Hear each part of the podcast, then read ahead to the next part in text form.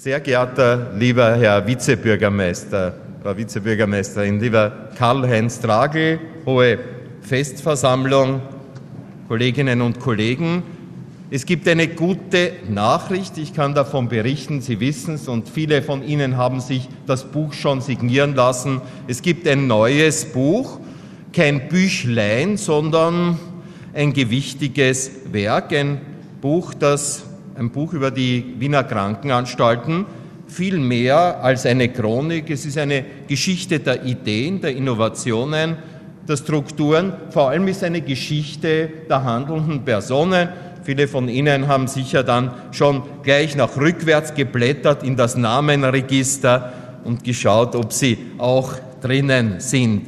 Ah, meine Aufgabe bei der Stadt Wien ist als Mitarbeiter, als Beamter die Förderung von Wissenschaft und Forschung, die Unterstützung exzellenter Forschung, vor allem auch die Förderung einer Schnittstelle zwischen Wissenschaft und urbaner Kultur. Sepp Rieder hat vor fast genau ein bisschen mehr, ein paar Wochen mehr als einem Jahr einen Prozess in der Stadt eingeleitet, Forschung, Technologie, Innovation. Da ist in vier Arbeitsgruppen ein Jahr lang darüber diskutiert worden, wie man systematisch jetzt diese, die Forschung, Wissenschaft in Wien unterstützen kann. Mittlerweile liegt ein Strategieplan vor, aber die Stadt macht sehr, sehr äh, viel in diesem Bereich, nicht nur äh, ein Lippenbekenntnis, sondern äh, doch sehr viel in budgetträchtiger Tat auf der Suche nach den Stärken des Wiener Wissens. Es gilt ja der Hauptsatz der Forschungsförderung lautet, Stärken zu identifizieren und dann Stärken zu unterstützen. Und auf der Suche nach diesen Stärken kommt man rasch und unwillkürlich auf die Medizinstadt Wien. Wien war äh, ein Bereich, an dem Neues gedacht, entwickelt wurde, sehr viel im Bereich der Grundlagenforschung, im klinischen Bereich, im Bereich der Analyse und Gestaltung der Beziehungen, also auch das Arzt-Patient-Verhältnis ist immer wieder neu äh, gedacht worden, nicht nur auf einer theoretischen Ebene, sondern mit sehr vielen Versuchen hier auch Impulse für die Gestaltung dieser Beziehung äh, zu geben. Und äh, es, Wien war auch ein Bereich, in dem die nicht nur gute Therapie und Grundlandforschung gemacht wurde, sondern die Lehre war in Wien wichtig. Und es gibt jetzt eine Reihe von sehr spannenden Projekten, jetzt äh, im, im, Zusammenhang mit, mit äh, der internationalen ähm, Medizin und Ärzteschaft, wieder Wien auch der, die, diese Stärke in der Lehre äh, international wirksam werden zu lassen. Wahrscheinlich ist der Ruf der Wiener medizinischen Schulen und der äh, Ruf der Medizinstadt Wien eben genau diese Verknüpfung von exzellenter Grundlagenforschung, klinischen Bereich, Psychoanalyse und Lehre. Und jetzt liegt erstmals eigentlich nach vielen Jahren wieder ein Grundlagen, ein Standardwerk über die Geschichte der Medizinstadt Wien, der medizinischen Schulen, der Krankenanstalten, der Akteurinnen und Akteure vor und äh, ich möchte sagen, also jetzt nicht nur für meine Profession, die Geschichtswissenschaft sprechen, dass diese Arbeit der Analyse, der Reflexion, was ist gelungen, wo waren die Schwächen, man, es ist ja sagen, nicht nur, man soll sich ja nicht nur auf die Schultern klopfen und den Blick auf die gelungenen Arbeitsschritte, man muss auch immer die Schwächen ins Auge fassen und da ist diese historische Analyse, Reflexion äh, nicht nur eine sekundäre museale Arbeit. Geschichte, der Begriff, der, der fokussiert ja auf unterschiedliche Handlungen. Einmal ist es die Wissenschaft vom Handeln, dann die Erinnerung an Handlungen und dann auch die genaue historische Analyse von Handlungen.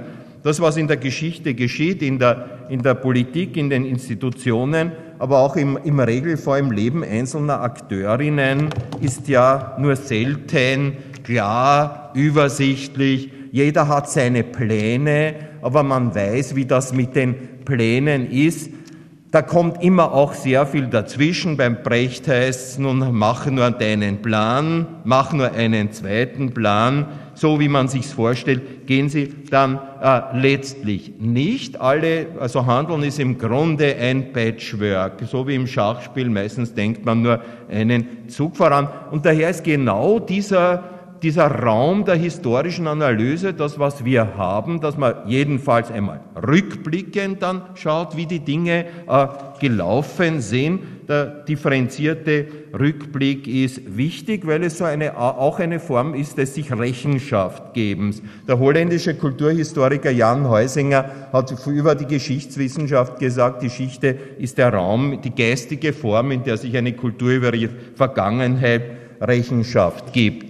Ich glaube, dass das sehr wichtig ist. Wir stehen ja alle unter einem massiven, ständig sich verstärkenden Effizienzdruck und äh, in dem Maß ist auch die kritische Reflexion wird immer wichtiger. Ich glaube, dass die gegenwärtigen Kulturen mehr Zeit für Reflexion, Kritik und Bewertung brauchen würden und Impulse dafür sind Bücher. Bücher stehen in Bibliotheken. Bücher sind eine Art intellektuelle Flaschenpost. Drinnen sind Ideen verpackt, die immer wieder von neuem Sprengkraft äh, entwickeln können.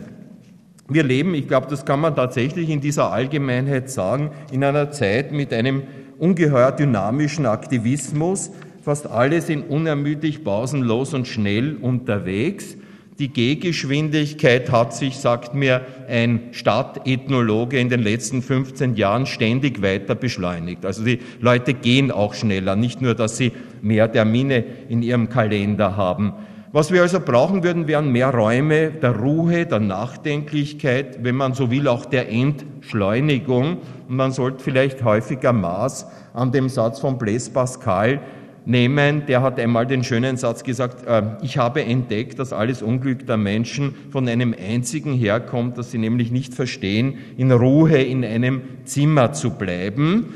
Äh, mir, mir ist schon klar, äh, wo immer man hinschaut, ist die Wirklichkeit widersprüchlich und häufig sind die Vertreter der Entschleunigung dann selbst die nachhaltigsten Beschleuniger dem kommt man bisweilen nicht aus. Trotzdem, das Schreiben von Büchern und das Lesen von Büchern ist im Regelfall eine nachdenkliche, reflexive Tätigkeit. Man muss keine teuren Geräte dafür ankaufen. Für das Schreiben von Büchern reicht ein ausreichend starkes Schreibtischlicht und es steigert die intellektuelle, nachdenkliche Qualität in einer Gesellschaft.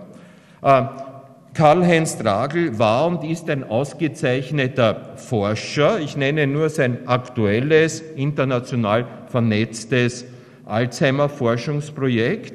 Karl-Heinz Dragel hat vor kurzem den Wiener Preis für humanistische Altersforschung erhalten.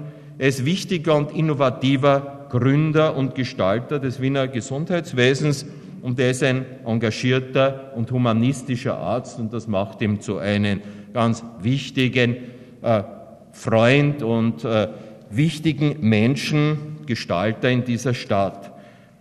Das nun vorliegende Buch zeigt eine neue Facette in deinem Leben und in deiner Persönlichkeit, lieber Karl-Heinz. Du bist auch ein penibler, genauer Historiker. Und es ist ja nicht nur ein Büchlein, es sind 808 Seiten. Ähm, die, die schnell schreiben, schreiben zwei, drei Seiten an einem Tag. Also man kann sich, dahinter steckt sehr viel Recherchearbeit. Also es ist eine große Aufgabenstellung, die du hier vollendet hast, ein wichtiges Werk und du wirst sehen, wie äh, sich dieses Werk jetzt von dir verselbstständigen wird. Der Name Tragel ist jetzt, das bist du, aber sehr bald werden viele Studentinnen und Studenten, Kolleginnen und Kollegen sagen, ja, wenn's darüber was arbeiten wollt, dann müsst ihr euch einmal den Tragel hernehmen und reinschauen. Wenn du in ein paar Wochen, ich nehme an, in zehn Tagen in den Index der Library of Congress und der British Library reingehen wirst, wirst du sehen, die haben das Buch bereits. Also das ist die sympathische Seite der Globalisierung, äh, dass wichtige Bücher international rasch verfügbar sind und bald kommen die Rezensionen. Das ist die schöne Nachricht aus äh, dieser Welt. Aus eigener Erfahrung kann ich ja sagen, das, ich fürchte, das ist wie ein Virus und du wirst bald an dem nächsten Buch arbeiten. Jedenfalls für dieses herzliche Gratulation. Wir freuen uns drüber, weil das hat man stehen und kann dann immer nachschauen. Viel Erfolg für dieses Buch und Gratulation zu dieser Herkulesarbeit, die du da bewältigt hast.